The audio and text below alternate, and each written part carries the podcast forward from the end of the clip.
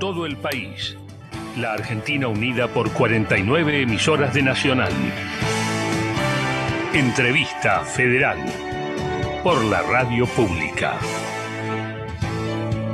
Qué linda suena esa apertura. Ahí lo escuchábamos a Lalo Mir, como siempre, diciéndonos que arranca una edición más de la entrevista federal, donde periodistas de las distintas regiones del país pueden preguntar lo que tengan ganas, lo que surja, a un entrevistado caro a nuestros sentimientos. Eh, en este caso estamos hablando de un músico que tiene que ver con nuestra historia, que mm, nos mostró en los hechos que la música es una sola, independientemente de los géneros que, se practiquen, eh, y que además ahora está por cumplir años y lo va a festejar a lo grande, parece que en un en un show presencial en el Teatro Ópera dentro de muy poquito. Estamos súper, súper felices de tenerte hoy con nosotros aquí en, Radio Nacional, la radio pública. Querido Pedro Aznar, ¿cómo andás? Bienvenido. Muy bien, ¿cómo están? Un gran placer para mí estar con, todos ustedes.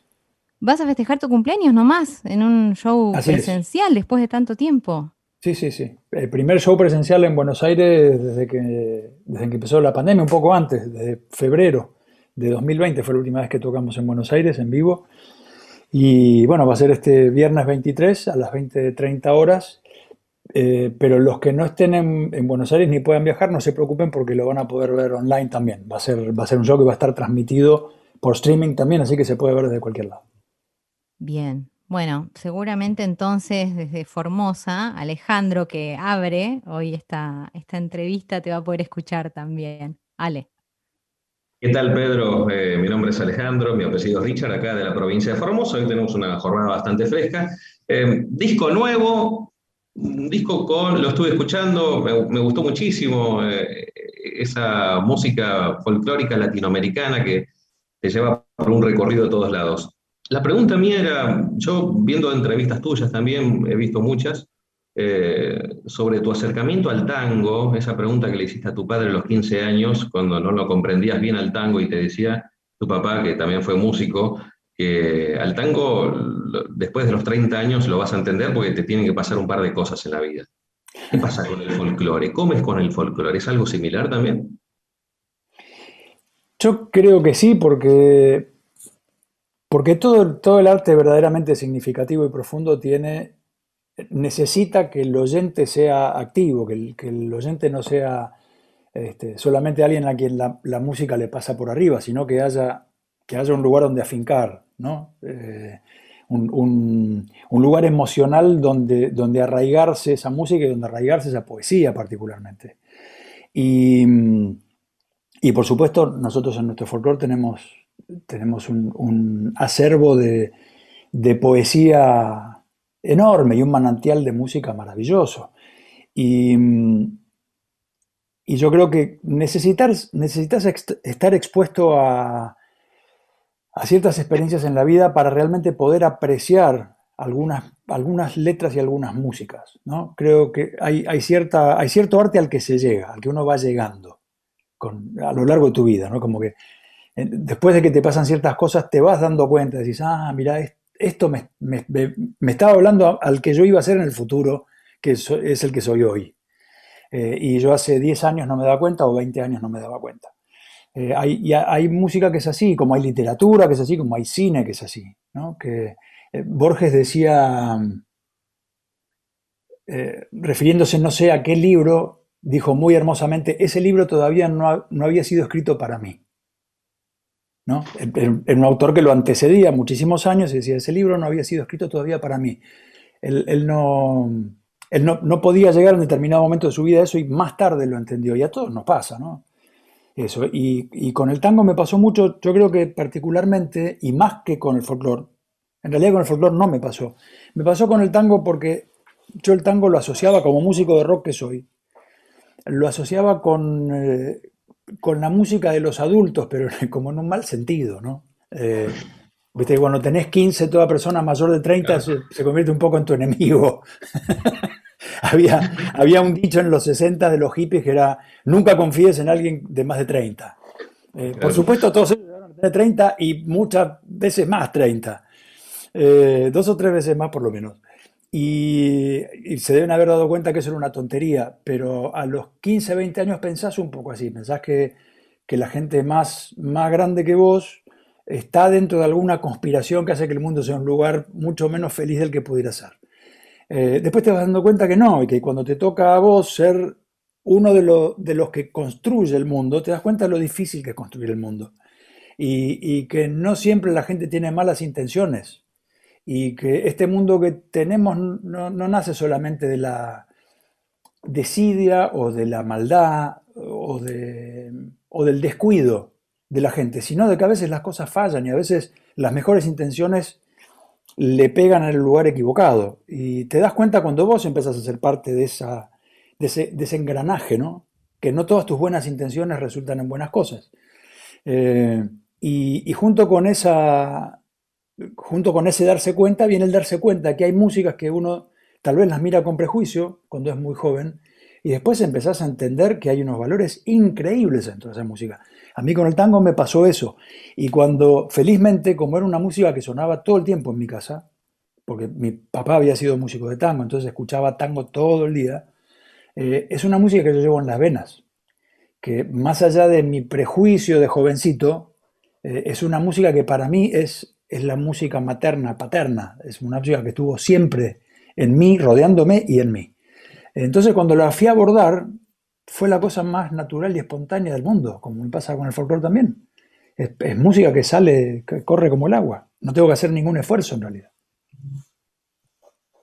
Hola Pedro, ¿qué tal? Buenas tardes. Eh, yo me llamo Sergio, te estoy saludando desde Iguazú en la provincia de Misiones. Antes de hacerte la pregunta, déjame cholulear un poco, porque yo era muy pibito cuando los más grandes del barrio compraron la grasa de las capitales y escuchamos aquel solo tuyo en Perro Andaluz que nos partió la cabeza y a partir de ahí siguiendo toda tu carrera, después te fuiste con Pat Mazzini, te fuiste a estudiar a Berkeley, es decir, fue tan, tan extensa, tan prolífica tu producción, abordaste, creo que no te ha quedado nada, eh, el rock, el jazz, eh, eh, todos los géneros, el tango, ahora el folclore de una manera impecable. Yo también estuve escuchando el disco hoy, realmente hermoso. Y lo que te quería preguntar es cómo te llevas con los nuevos lenguajes de la música, de la expresión musical, a partir de, las nuevas plataformas en las cuales las nuevas generaciones escuchan la música. Yo sé que no te gusta hablar de músicos ni, ni dar nombres ni nada de eso, pero hay toda una movida nueva que tiene una forma de comunicarse con los públicos, si se quiere, más jóvenes también, y nos preguntamos lo que tal vez no entendemos mucho ese lenguaje si el mercado no está introduciendo esta nueva forma de comunicarse que tienen los jóvenes con sus músicos, tal vez una forma más disruptiva. ¿Qué pensás de todo eso? Mira, yo no creo que sea solamente un fenómeno de mercado, ¿no? Eh, claramente. Es, es, una expresión genuina de una generación y, y, y por supuesto que esas esas expresiones son necesarias para que la cultura se renueve porque es, es una nueva manera de mirar el mundo y de mirar la realidad de, lo que nos pasa, ¿no? una nueva manera de decir. Y, es absolutamente saludable que esas cosas pasen porque las, eh, las tradiciones culturales si no respiran se mueren. Eh, y es lo peor que nos podría pasar, ¿no? Que, quedarnos regurgitando siempre las mismas cosas y pensando que los grandes autores son siempre cuatro o cinco y nada más. Eh, porque, porque rápidamente nos quedaríamos empantanados siempre en el mismo lugar. Eh, yo, creo que, es muy saludable culturalmente que pase, que pase esto, que cada generación tenga, tenga su espacio para, para decir. Por eso digo, no, no es una no es tan solo una, expresión del mercado ni una necesidad del mercado. Eh, en todo caso es que hay un montón de gente dispuesta a escuchar estas nuevas expresiones, entonces por supuesto tienen un alcance muy grande, porque hay mucha gente que quiere escuchar esto. Em, pero me parece que es al revés, no es, no es que el mercado por su necesidad termina generando esta expresión, sino que esta expresión encontró un mercado porque está diciendo algo genuino. Eh, entonces es muy importante escucharlo con atención y con respeto. Claro, Pedro, ¿no? Más que claro, Sergio. Eh, de, Iguazú, ahí está. Eh, Clarísimo, claro. De Iguazú nos vamos a ir, mirá lo que es la radio pública, Pedro, ¿eh? a Comodoro Rivadavia, así sin escala. ¡Wow! ¡Qué viaje! Acá está Gustavo Calderón. A ver, Gustavo, si te podemos escuchar, desmuteate y pregunta lo que quieras nomás. Acá está Pedro Aznar. Hola Pedro, hola a todos. Igual aprovecho a saludarlos. La verdad que es impactante estar charlando con todo el país y viéndoles la cara, nosotros en el Zoom y la gente escuchándonos desde sus casas. Es muy emotivo. Eh, soy Gustavo Calderón, como bien decías, de LU4 Nacional Patagonia, desde Comodoro Rivadavia. Pedro, ¿alguna vez nos cambiaste la mirada a los patagónicos que hemos nacido y hemos pasado toda nuestra vida en estas inmensidades? Cuando te escuchamos en una declaración, quizás no lo recuerdes, pero para nosotros fue muy importante, que alguien te preguntó qué sentías viajando por tierra, por la, por la Patagonia, que a muchos agobia y cansa, y vos nos devolviste una palabra que a los que estábamos escuchando en ese momento nos impactó mucho, que fue energía. A mí me impacta mucho la energía y el poder que tiene este paisaje. A pesar, y tiro dos hechos anecdóticos, de que en el 2017, cuando se estaba inundando Comodoro Rivadavia, vos estabas llegando a Comodoro Rivadavia atravesando un lodazal por la ruta, y que además, poco antes de que empiece la pandemia, también te agarró en camino a Comodoro Rivadavia. Si mal no recuerdo, estabas en Viedma rumbo a Comodoro Rivadavia. Digo, a pesar de estas experiencias que en algún punto son duras, esa mirada que tiraste sobre nuestro paisaje a nosotros nos gustó mucho. Sí, eh, la Patagonia es uno de mis lugares favoritos del mundo. eso lo digo siempre y es, y es así. Y para mí esos, esos paisajes, esas inmensidades, eh, esas estepas infinitas, eh, así como también la, zona cordillerana ¿no? y, su exuberancia verde, y sus lagos y los glaciares y, el, y, ese océano color, color de plata y azul petróleo rabioso y esos cielos inmensos y, esas nubes que se dan solamente ahí por esos vientos que hay allá, eh, para mí son una inspiración tremenda, tremenda. Es, un lugar que amo visitar y, que sí, bueno, la, madre naturaleza me, puso un par de trabas las últimas veces que fui. Eh, de hecho, sí, cuando fue lo, del, deslave de los cerros, llegamos con muchísima dificultad eh, y, justo antes de que se cerraran todas las rutas, pudimos, pudimos pasar a duras penas y pasamos y se cerró todo. Y quedamos ahí dos días esperando para ver si se podía salir, fue muy angustiante y, nos angustió muchísimo lo que le pasaba, por supuesto, a la gente de Comodoro, fue, fue muy duro eh, y, fue, y fue muy triste ver lo que pasaba y muy triste no poder tocar, y no, poder acompañar desde la música. Eh, y como bien decías, cuando, cuando empezó la, cuarentena yo estaba literalmente con, con mi valija en la puerta de casa, esperando para salir, para, ir para allá. teníamos el, vuelo programado, salíamos en dos horas y me dicen, espera, no salgas porque este, están hablando en cadena nacional y diciendo que parece que se para todo y, em, y también fue, fue una pena enorme, así que bueno, les debo visitas un rato largo. Esperemos que pronto Seguramente habrá revancha. Sí, eso espero. Gracias, Pedro. Mm, vamos a Bahía Blanca, Maxi. Ay, no te estamos escuchando. a ver, ahora sí. Me ha salteado a mí, me parece. Paraná. Ah, perdón. Bueno, Paraná, perdón, perdón. Vamos a Paraná. Fue error mío, mala mía. José Luis, José Luis, entonces. Está bien. Gracias. Eh, Pedro, un gran gusto poder compartir este ratito con vos. Este, no te estoy viendo en la pantalla ahora, pero espero poder verte en un segundo nada más. Este, para los que no somos músicos, pero andamos con una guitarra molestando a nuestras familias por la, por la casa, esto es que estar con vos es estar como con Dios, digamos, en este momento. Así que un gustazo. Este, y quería preguntarte. Hay, hay problemas con la conexión de, Ahí volvió, ahí volvió. ¿Me escuchas? Se cortó un poquito. Si puedes repetir el principio de la ah. pregunta. quería decirte, quería preguntarte, seguramente habrás visto el documental de Santa Blaya en Netflix hace, que se publicó hace ya un tiempo. Eh, esto lo tenía como, como, segunda pregunta, pero quería saber qué, te había parecido esta, esta, el Rompan Todos, esto, esta historia del rock eh, latinoamericano, ¿no? Este, yo te conocí como músico de rock, más allá de que has transitado absolutamente, creo que por todos los, los, este, los géneros.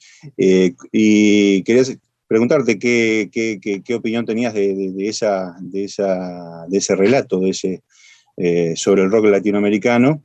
Y también, eh, también viéndolo, para mí que no conocía, por ejemplo, el rock mexicano, ese tipo de cosas, este, y soy tan orgulloso de lo argentino y del rock nacional, ¿Cuál es tu opinión respecto del rock nacional con respecto al, resto del rock latinoamericano y español? También, ¿cómo lo definirías? ¿Qué, cosas podrías decirnos? Mira, el rock se desarrolló como, como, un, como un lenguaje como un lenguaje universal y, lo que pasó en, en, Iberoamérica fue muy especial porque nosotros lo adaptamos a nuestro idioma y, y le sumamos además la impronta de nuestras músicas locales.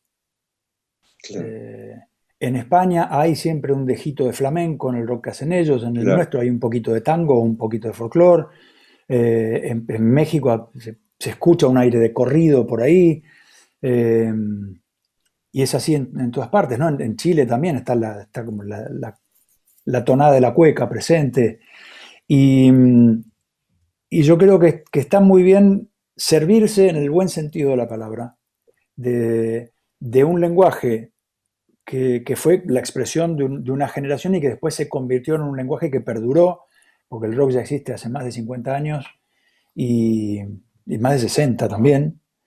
Eh, y, se ha convertido en, una, lengua franca, en, algo que podemos usar, usar todos eh, y eh, en distintos idiomas y, en, distintos lugares con distintas culturas y aportándole distintos elementos.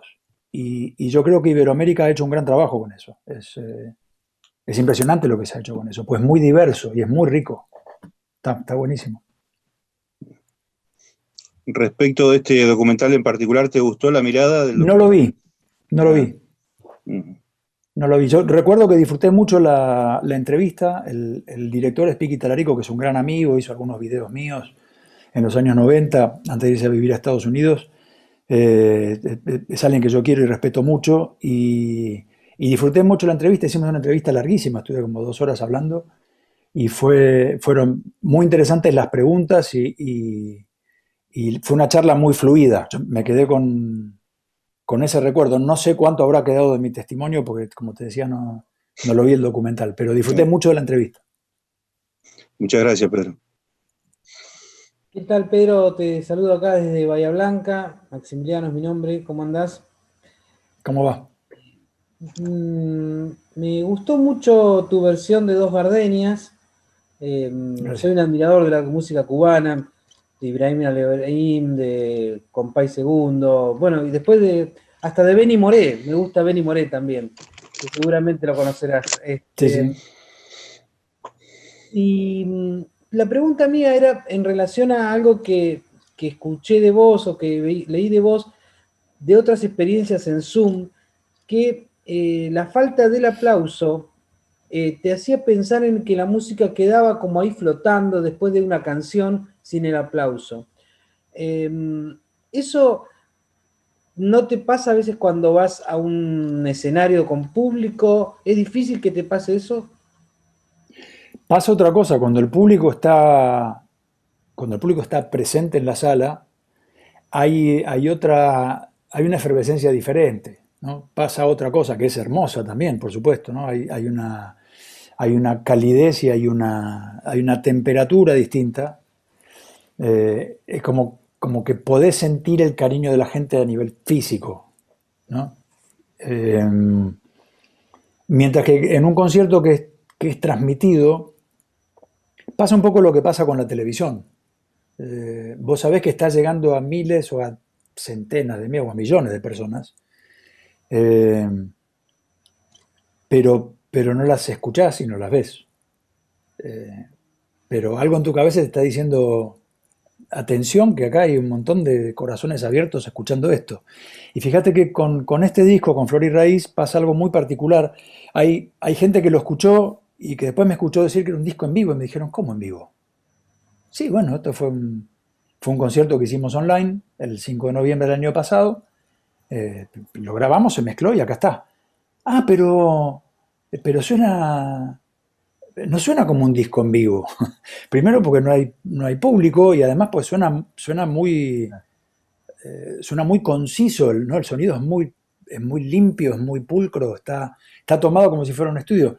Lo que pasa es que, claro, la usina del arte, que fue donde lo grabamos, es un lugar que suena muy bien.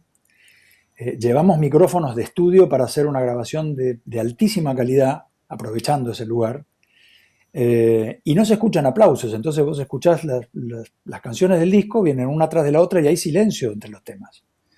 Eh, por eso parece un disco de estudio, pero a la vez hay una, hay una, una emoción que atraviesa todo el disco y una, una intensidad, eh, que es la que da el hecho de que lo esté escuchando gente. Cuando vos estás en un estudio de grabación, vos sabés que lo que estás tocando lo, lo escuchás vos, los músicos y el ingeniero de grabación y se acabó. Eh, ahí lo que estábamos haciendo sabíamos que había miles de personas escuchando. Eh, entonces eso te da una adrenalina muy distinta. Entonces el disco tiene esa adrenalina y esa, y esa emoción a flor de piel de un vivo, pero no se escuchan los aplausos, es muy particular. Y, hoy estaba haciendo la reflexión de que cuando pase el tiempo, este disco y, otros que se hayan hecho en esta modalidad, que seguramente habrá otros, y muchos seguramente, eh, van a quedar como, como, postales de pandemia, por así decir, ¿no? Van a quedar como un registro de lo, de lo particular y de lo extraño que, está haciendo todo este tiempo. Eh, y a la vez como una, como una especie de manifiesto del poder del arte para comunicar, aun cuando la gente no esté ahí. Eh, porque son cosas hechas, hechas a la distancia, pero que aún así comunican de una manera muy potente. Muchas gracias, Pedro. Eh, quizás antes de que termine la entrevista me regales un minutito de dos gardenias. Vamos a ver. Hola Pedro, ¿cómo estás? Karina Bravo desde Mendoza. Eh, muy bien, muy feliz de, de, poder charlar con vos un ratito y compartir este diálogo con la gente que escucha la radio. De verdad, gracias por acceder a una entrevista de estas características, que es escuchada en distintas radios del país, en distintos puntos, con preguntas muy locas que hacemos de, una punta a la otra. Eh, gracias por eso. quiero felicitarte por Flor y Raíz, creo que es de una excelencia cultural, este, muy rica, muy bonita. Y, bueno, no podemos parar de escucharlo en Mendoza, nos encanta, está muy buena de verdad. Y eh, Hablaba ahora de la gente que nos escucha en la radio, mucha gente que se va a conectar por Facebook también, en vivo, y nos, va siguiendo. Eh, vos hiciste algo muy bonito en el marco de la pandemia, muy importante, y te lo puedo contar porque estuve en todos los vivos.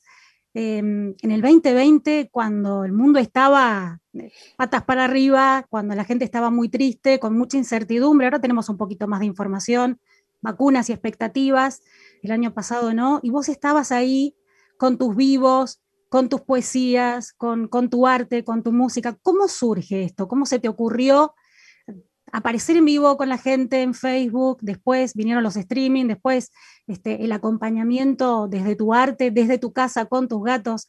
Contanos eso y qué sentís vos eh, en ese encuentro con la gente a través de, de la tecnología. Mira, fue, fue muy curativo, diría yo, Sí. Em, tanto para la gente como para mí. Lo que, lo que me motivó, lo que me llevó a hacer esos, esas transmisiones fue el acompañar, el impulso de acompañar, porque sabía que, bueno, se estaban viviendo momentos muy, muy angustiantes, eh, para todos, por supuesto, incluyéndome a mí. Eh, y lo, lo, notable que me pasó fue cuán cuán acompañado me sentí yo al final del asunto, ¿no? Eh, porque la gente fue de una generosidad, de un cariño, las cosas que me escribieron fueron conmovedoras. Fue una cosa realmente muy, muy impresionante. Y, y eso también era como un alimento espiritual. ¿no? Eh, yo, eh, los primeros seis conciertos que hice eran, eran uno por semana, todos los viernes, y, preparaba dos horas de material de un viernes al siguiente, que es muchísimo trabajo, pero esa, esa cantidad, esa carga laboral, por así decirlo, un poco desmesurada, me mantenía a mí también enfocado y centrado y, haciendo, haciendo algo que me hacía mucho bien y sabiendo que la gente estaba esperando el viernes para que nos encontremos. Y, después eh, encontrarnos así de manera virtual y, leer los chats y los mensajes que me dejaban en Facebook, era, era tan reconfortante, era, era una caricia al alma. Eh, de verdad que fue, fue muy importante para mí darme cuenta de lo importante que era para todos ustedes. Eh, fue, fue como una... Fue como tomarnos todos de la mano y decir, bueno, vamos a atravesar este momento de, oscuridad con esta, con esta velita pequeñita, pero que nos da un poquito de luz y bueno, y vayamos, vayamos por el camino tratando de no perdernos hasta que aparezca una luz al final del túnel. Felizmente ahora está apareciendo, pero fueron tiempos muy, muy difíciles. Ahora, incluso cuando todavía la pandemia, por supuesto, no terminó, pero ya desde, desde tener alguna perspectiva, y como vos bien decías, desde un, lugar en el cual conocemos un poco más, la ciencia médica avanzó un montón sobre esto, y, se ha disipado en buena parte la, sensación de incertidumbre absoluta que había el año pasado. Em, cuando miramos a, lo que pasó el año pasado, ya es una, ya da una sensación de, de agobio, ¿no? De, decir, pa, pasamos todo un año eh, como en un túnel oscuro, ¿no? Y, la verdad que yo creo que tenemos que felicitarnos todos y todas a nosotros mismos de la resiliencia, ¿no? del, de la fuerza que tuvimos para seguir apostando a la vida, para seguir apostando a, nuestras vocaciones, a nuestros trabajos con todos los impedimentos que tuvimos. en, muchos casos y en muchos rubros la gente no pudo trabajar, no pudo hacer su trabajo. Hay mucha gente que perdió, eh, perdió bienes materiales, perdió ahorros de toda una vida, perdió familiares. Eh, y, aún así se sigue apostando eh, a la belleza. Y, la verdad que eso es, eso es para celebrar y para aplaudir. Gracias, Pedro. Bueno, ahora tenemos que apostar al arte, así que reiterarnos nuevamente dónde tenemos que ir, cómo conseguimos las entradas para el próximo show, que sí va a tener público. Bueno, el, próximo va a ser este viernes 23, que es el día de mi cumpleaños. Vamos a estar celebrándolo en el Teatro Ópera de Buenos Aires a las 20-30 horas. Eh, y también va a estar disponible online. Se, se puede ver desde cualquier lugar del mundo por internet. Así que bueno, los espero a todos y a todas. Gracias. Hola Pedro, buenas tardes. Te saludo desde Ingeniero Jacobasi, desde la provincia de Río Negro. Mi nombre es Claudia Huircán. Bueno, fue eh, muy gratificante todo lo que dijiste sobre la estepa patagónica, porque precisamente estamos en la estepa patagónica. Así que me voy a permitir ser un poquito cholula, como el compañero eh, de otra provincia, para invitarte fundamentalmente eh, y bueno, además contarte que la, gente que te sigue en estos lugares de la Patagonia, cuando eh, se podían hacer conciertos en vivo, eh, recorría esos caminos de tierra para ir a tu encuentro. Entonces eso me parece que también debe ser como muy fuerte y muy gratificante.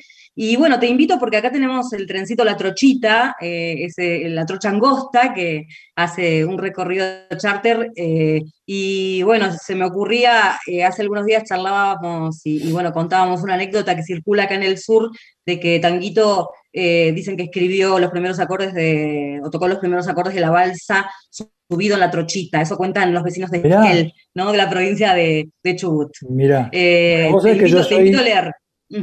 Yo soy un, gran amante de los trenes desde chico, siempre me fascinaron los trenes. Y la trochita, por supuesto, es, eh, una, una, asignatura pendiente que tengo que cada vez que voy, como, bueno, en las giras te imaginarás, ¿no? Un poco como que pasamos, pasamos así como el viento por las ciudades. Eh, apenas estamos un día en cada ciudad, ¿no? Es, es un poco un torbellino, entonces no siempre uno tiene la posibilidad de hacer todas las cosas que le gustaría hacer. Bueno, y, todas las veces que pasé por Esquel no tuve oportunidad mm. de, subirme a la mm. trochita porque ese día no, salía o porque X razones. Eh, así que está pendiente, me encantaría en algún momento hacerlo. Bueno, lo vamos a hacer desde Jacobasi entonces, al, viaje, cuando vengas, cuando puedas venir. Pero bueno, además te quería preguntar, porque pensaba en ese proceso creativo que se habrá dado en un tren en ese momento, eh, el proceso creativo eh, de este disco, Flor eh, y Raíz, que, bueno, ha sido en un contexto de pandemia, evidentemente, y qué cosas vos has podido ir detectando que se han ido modificando en este contexto pandémico que tal vez no se daban antes en ese proceso de, la construcción de, un disco como el que vas a presentar este, este viernes 23. Mira, este, este disco tuvo una génesis muy especial, ¿no? Porque, como decías, eh, se hizo durante la pandemia, durante, el momento más duro, ¿no? De, la pandemia, de las restricciones. Em, y fue, como decía antes, una, una apuesta a la belleza y, una apuesta a, eso que nos une, ¿no? que por de ahí el título, lo de, lo de Flor y Raíz, y, bueno, muestro, muestro un poquito la, la carátula, ves que hay, es, un, es, un, es un sistema sanguíneo de una persona con un corazón enorme y que está, está puesta justo en el, centro de, toda una red de micelios que son, eh, lo hablábamos con Alejandro Ross, el diseñador de la carátula, yo le dije, mira, Ale, estuve, estuve metiéndome mucho con el tema de, los hongos y con la, con la función maravillosa que cumplen en, en el reino vegetal. Son como una especie de, de, cadena neuronal, ¿no? son como una red neuronal que, conecta subterráneamente todas las plantas y, comunica información y, comunica alimento y eh, es algo absolutamente nutritivo y fundamental. Si no estuviera, si no estuviera eso, eh, es muy probable que, todo el mundo vegetal sufriera un, colapso absoluto. y sentí que que esta música, que, atraviesa todo, todo nuestro continente, que recorre todo nuestro continente, en la música de siete países en este caso, eh, es un poco eso, ¿no? Es una. Es, como un, un, sistema, un sistema nervioso común que tenemos en toda Latinoamérica. Eh, que no es solamente el idioma castellano, sino que es, eh, es el origen de, de nuestras músicas de raíz, es el hecho de que, de que, nuestra música folclórica eh, viene de tres continentes, son, es América, Europa y África sumadas en una música, que es, una cosa absolutamente inusual, es única en el mundo. Yo no sé si hay otras músicas en el mundo que, que aúnen la cultura de tres continentes. Eso es lo que tenemos nosotros como, acervo cultural. Es irrepetible, es maravilloso. es como se podría decir incluso que es la primera, que es la primera música de la aldea global. ¿no? Eh, en América se dio esta, esta confluencia de, culturas y, el resultado es nuestra música. Y nuestra música tal vez sea la, primera música verdaderamente global, que, juntó la expresión de tres continentes. Y eso es una.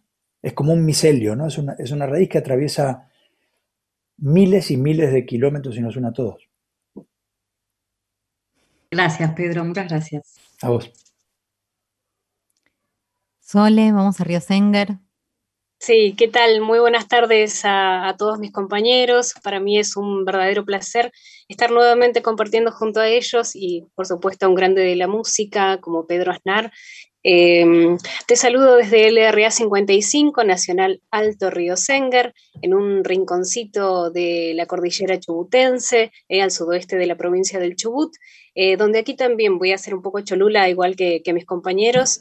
Eh, tenemos muchísimo verde, estamos a solamente 100 kilómetros de unos majestuosos lagos, les cuento el lago Fontana, el lago La Plata. por ahí, si en algún momento quisieras venir a conocer por supuesto que vas a ser muy bien recibido por la gente. Eh, donde también, acá es muy, muy grato y muy bien recibido el tema del folclore. Estamos muy, muy arraigados, digamos, a este género musical. Y bueno, como todos hablan también sobre este nuevo disco, que es Flor y Raíz, em, ¿qué significó para, para vos estar incursionando en, en distintos géneros musicales, como en este caso es el, el folclore, ya que por ahí eh, te conocemos eh, de antes quizás en el rock, eh, un ex sui generis, perdón, Girán y demás, así que ¿qué, significa estar incursionando también en, los distintos géneros?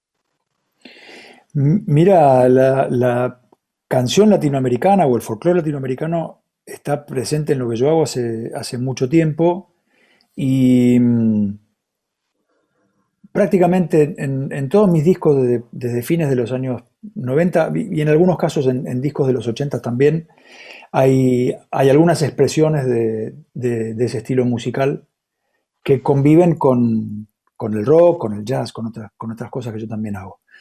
Eh, pero tenía un poco como una, una deuda pendiente con, con la gente que me lo pedía reiteradamente, que hiciera un disco que estuviera dedicado íntegramente a esta música y era también una, deuda para conmigo. Eh, yo tenía muchas ganas de hacer un disco que estuviera dedicado 100% a, esta música. Entonces decidí eh, en este repertorio recorrer siete países de nuestro continente, eh, Argentina, Chile, Uruguay, Brasil, Perú, Cuba y México, y, tomar algunos de sus, de sus autores más, más renombrados, más célebres y, canciones que yo quiero muchísimo. Y como esto contaba antes, salió de un, concierto online, ese concierto tenía un, montón más de música, ¿no? Tenía como, no recuerdo bien si eran 23 o 25 canciones. Eh, pero decidí después para, para que estuvieran en el disco, decidí quedarme con las canciones que yo no había grabado antes, con estas que son de alguna manera inéditas en mi repertorio. Em, porque no quería hacer un disco que fuera, que fuera doble y que tuviera tanto material, porque a veces cuando haces un disco muy largo, em, un, poco las cosas como que se, difuminan o, se, o quedan un poco aguadas de alguna manera, ¿no? Es, es, mucha información de golpe. Entonces prefería hacer un disco conciso y quedarme con 12 canciones y elegí del concierto las 12 canciones que yo no había grabado antes nunca. Y, prioricé además que estuviera presente este recorrido por siete países. Y la verdad que quedé muy conforme con, el repertorio que quedó. Es un disco que, a mí me gusta mucho escuchar. Muchas veces voy a casa de amigos y, mis amigos saben que no me gusta mucho eh, escuchar, escuchar mi música porque me da como vergüenza, me da como una especie de... en, ronda de amigos que pongan mi música me da como una... Me da como eh, miedo de ser cargoso, ¿no? Pero, pero hay amigos que dicen, bueno, bancate, la, bancate eso que te pasa porque me dan ganas de escuchar tu disco de nuevo. Y van y lo ponen. Y me pasó que, y me pasó que este disco no me cansa. Eh, no es que yo lo ponga en mi casa, bueno, imagínate, yo eh, lo elegí, lo ensayé, lo grabé, lo mezclé, lo mastericé. y, hice una escucha en, vivo por Facebook eh, es un disco que lo tengo recontra escuchado. Entonces en mi casa no, lo pongo porque ya, es como que ya está para mí. ¿no? Ya lo escuché millones de veces. Pero en casa de amigos sí me pasó de, escucharlo repetidas veces. Y no me cansa. Aún hoy no me cansa. Y eso es una excelente señal. Significa que es música que yo siento que sigue fresca. En mí, ¿no? Claro, así es, eh, hermoso disco, bueno, con, bellísimas canciones y donde la gente lo ha recibido muy bien y bueno, están eh, también ahora prendidos a través del Facebook Live eh, y bueno, mucha gente te está saludando de muchísimos lugares del mundo, así que para mí desde este pequeño riconcito es un verdadero honor estar charlando con vos en este ratito y bueno, te saludo desde Nacional hasta Río Seca. Un placer para mí también, que siga bien. Hola Pedro, mi nombre es Beatriz Carreño, soy de la provincia de Catamarca. Te tuvimos en 2012 en la Fiesta Nacional Internacional del Poncho, fiesta que va a arrancar pronto en forma virtual eh, por este contexto de pandemia, así como tu espectáculo que tiene el agregado valiosísimo de la presencialidad ahora. ¿Cómo resolves como músico técnicamente esta cuestión de la bimodalidad en un espectáculo en donde señalabas recién también, ¿no? Con esto del streaming, eh, sabías que había, mucho, había muchos corazones latiendo y recibiéndote, pero la devolución inmediata no se la percibe con el aplauso, con el calor de la gente, con esa energía que carga justamente este, un teatro. Eh, eso, ¿cómo resuelven técnicamente los artistas toda esta situación que económicamente seguramente los ha complicado muchísimo y cómo eh, recibís después las devoluciones de lo que se vive a través del streaming? Con los con los conciertos eh, vía streaming lo, que pasa es muy particular porque, porque la devolución de la gente es a través del texto, ¿no? a, través de los mensajes. Y, yo siempre he pedido que, que, me pongan una pantalla adelante donde yo pueda leer los mensajes. Eh, porque es, una forma de. Es una, forma de escuchar, entre comillas, lo que la gente dice. Eh, poder leerlos es una, es una gran cosa. Y, en este concierto que vamos a hacer ahora el, viernes, vamos a usar el, mismo recurso. O sea, yo, voy a tener los mensajes a disposición, además del público que va a estar presente ahí, va a ser muy emocionante, va a ser muy especial. Por, el hecho de, que se van a combinar las dos cosas. Por primera vez para mí va a ser el, hecho del público presencial y, es, y esa calidez de la que hablaba antes, y, tener los, los, mensajes de la gente que lo está viendo desde cualquier lugar del mundo. Va a ser, va a ser muy, muy especial.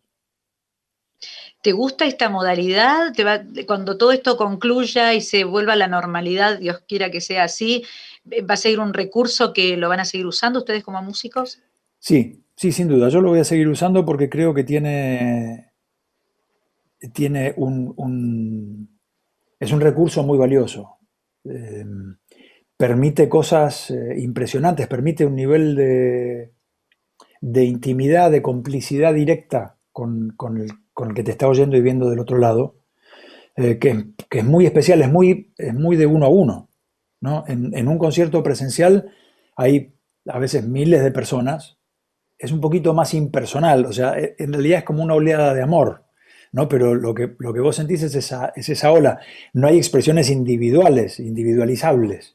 Eh, en el caso de, estos conciertos virtuales, eh, eh, bueno, virtuales es, una palabra que, tal vez no le hace justicia, porque son, muy reales, no son virtuales, por streaming, digamos. está esto que te decía antes de la, comunicación a través del, texto y de, la, y de la posibilidad de la interacción inmediata, de que vos vayas leyendo mensajes y, y tal vez elegís repetir alguno que te llamó la atención y le contestás a esa persona como, he hecho en muchas oportunidades. Eh, entonces se puede, hay una posibilidad de diálogo, que en un concierto presencial es muy difícil, no te vas a poner a hablar con una persona del público, pues sería de alguna manera irrespetuoso para todos los demás que están ahí, eh, o todo el mundo querría largarse a hacer preguntas al mismo tiempo y sería inmanejable. En cambio, con esta modalidad sí lo puedes hacer, porque, porque es, mucho más, eh, es mucho más posible hacer eso. Eh, y el hecho de, mm, de que exista esta, esta, posibilidad de que vos aparezcas en la casa de la gente, la gente esté cómodamente en, su casa tomándose algo y escuchándote y escribiéndote, eh, permite, como te decía, un, grado de, intimidad eh, y, usar el recurso muchas veces del silencio, de la reflexión. A, mí, yo he disfrutado mucho durante las transmisiones que hice de, de poder reflexionar en, medio de ese gran silencio que se armaba y de alguna forma me hice mucho más amigo de la cámara de lo que yo era antes. Ah. Yo, soy por naturaleza un tipo muy tímido.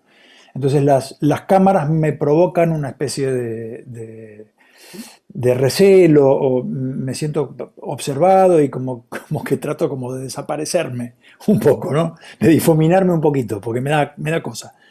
Eh, y sin embargo, con, con esta nueva modalidad, al entender que esto era absolutamente necesario porque era la única forma de comunicación posible el año pasado, decidí atravesar esa barrera y decir, bueno, me saco el susto de una vez y, me hago amigo de la cámara que en realidad me está permitiendo estar en comunicación con toda esta gente. ¿no? Er, era un recurso necesario y absolutamente genuino. Eh, y, decidí aprender a usarlo de manera efectiva y de una manera afectiva. De no solo no asustarme, sino atravesar la cámara y, meterme en la casa de la gente y hablarle a la gente de, uno a uno como uno hablaría con un amigo. Eh, verlo como si, como cuando hacíamos o, seguimos haciendo eh, comunicaciones, videollamadas con la familia o con los amigos, que es, es uno a uno y, está, está la alegría de poder comunicarse de esta manera cuando a veces no es posible la presencialidad. Así que para mí fue todo un aprendizaje. Y, y sí, elijo, por supuesto, seguir usándolo para algunas cosas puntuales. Seguramente vamos a hacer eh, muchos conciertos así bimodales que, van a ser presenciales y a la vez van a, van a estar eh, transmitidos. Eh, voy a seguir haciendo presentaciones de discos. Me gustó mucho leer poesía, leer cuento, usar también la literatura como medio de comunicación a través de este medio. Así que sí, sí, por supuesto lo voy a seguir usando. Muchísimas gracias. Fue un regalo de cumpleaños para mí poder entrevistarte en el día de hoy. Ah, felicidades. Estamos cerquita con los cumpleaños. gracias, Pedro. Qué bueno, gracias a vos. ¿Qué tal, Pedro? Buenas tardes. Soy Carlos Díez, de Tucumán, de Radio Nacional Tucumán, Mercedes Sosa. Y quiero que me permitas cumplir con mi deber de padre. Mi hija está viviendo en Tafí del Valle y cuando se enteró de esta historia, no hace tanto, me dice, mandale todos los abrazos del alma, lo adoro Así que te los entrego, eh, que sos un especialista en esas historias.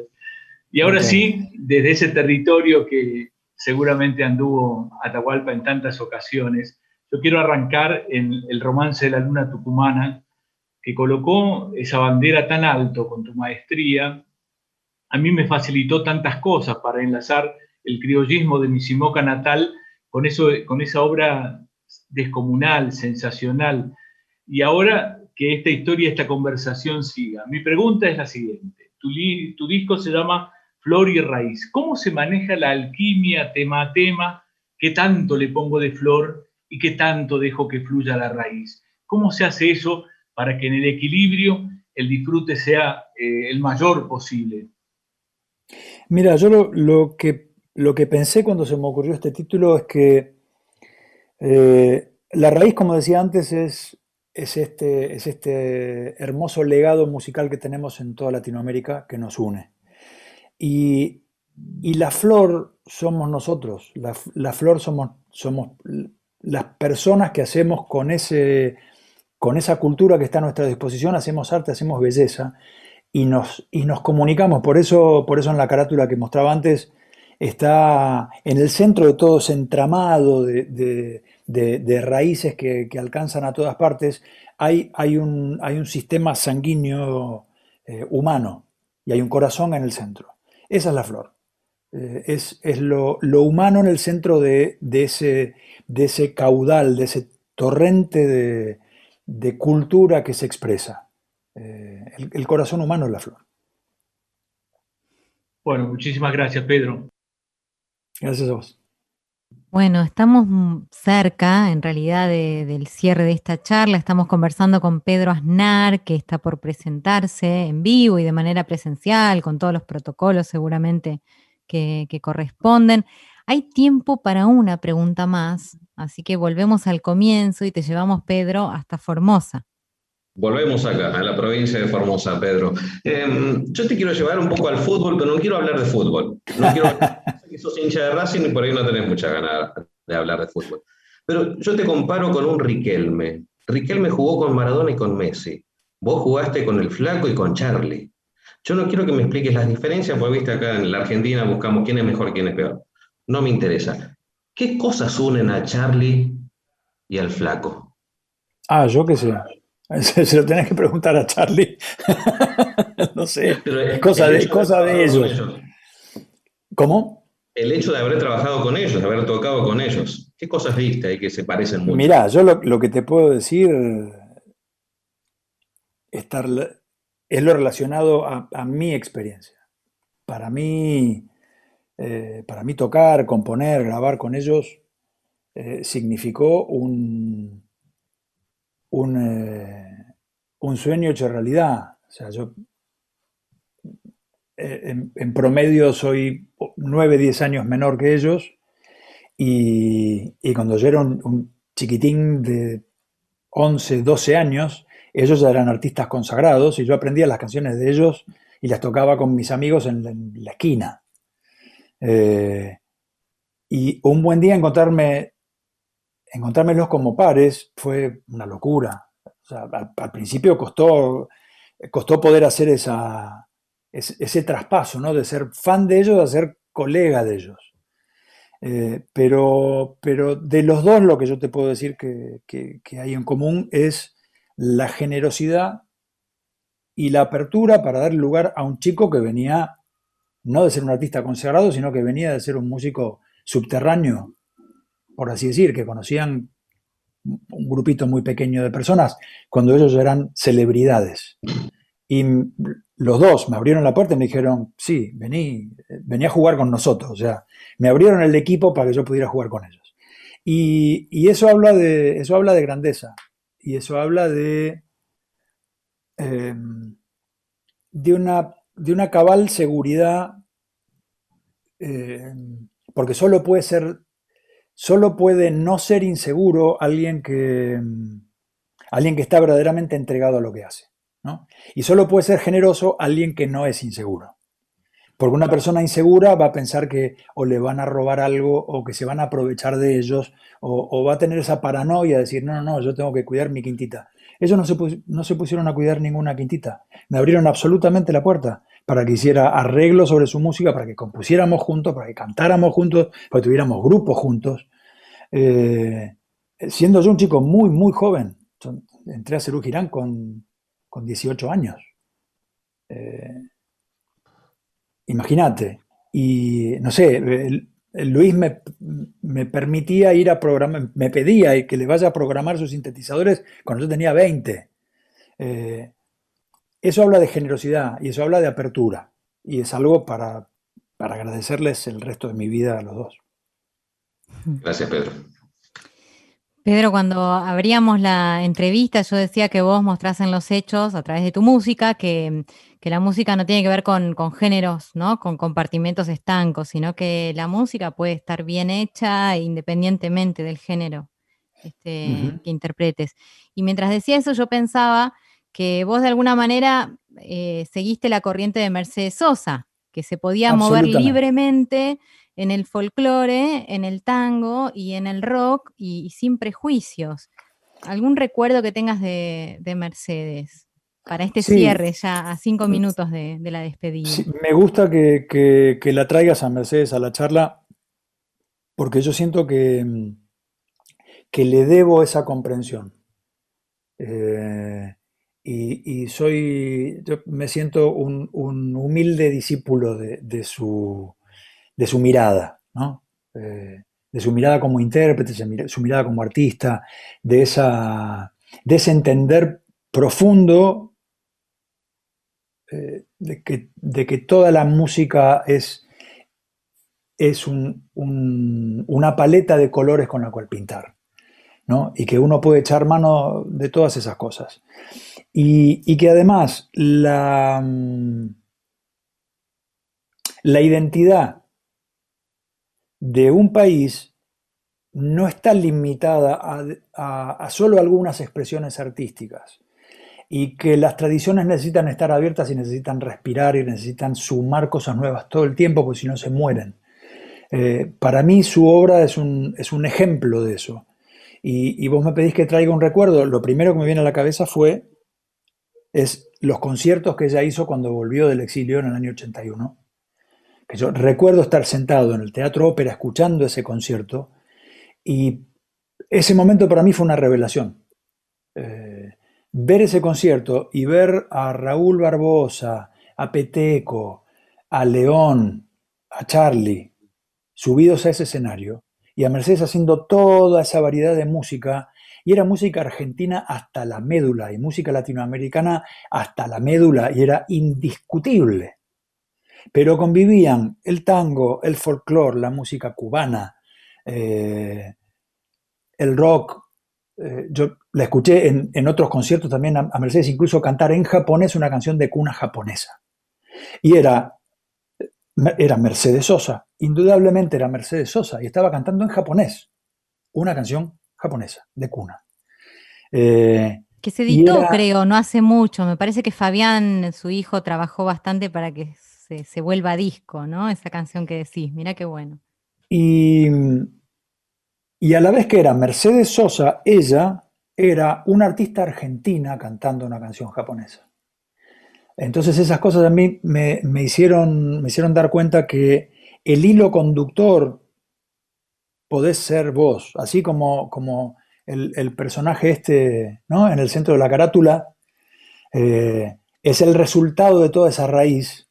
Eh, las raíces se tienen que poder extender a todas partes, a todas partes, porque a la larga somos ciudadanos y ciudadanas del mundo, ¿no?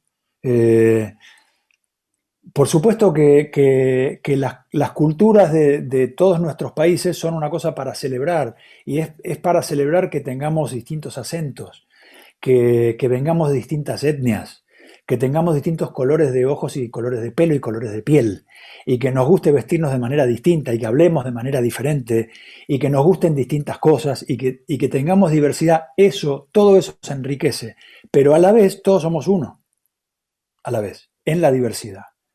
Entonces, la música también puede y debe expresar eso, que somos uno en la maravillosa diversidad. Y, mi obra trata siempre de remarcar eso. Es decir, hay toda, esta, hay toda esta maravilla de distintas posibilidades y hay un hilo conductor. Te queremos, Pedro. qué buen final, qué hermosa respuesta. Eh, agradecerte, mira, a todos los compañeros y compañeras de, de las distintas regiones del país que te han preguntado, te, te saludan en silencio, yo puedo verlos vos también a través del Zoom, estamos llegando a, todas partes en, el país y bueno, ojalá nos volvamos a encontrar, seguramente en breve en el show que vas a dar en el Teatro Ópera, celebrando tu cumpleaños además, con, ese, con esa perla. bueno, sí, los espero a todos y a todas. Abrazo grande. Un abrazo muy grande, que sigan bien, un placer enorme. Muchas gracias. Nos quedamos con el panorama nacional de noticias eh, y hasta la próxima entrevista federal.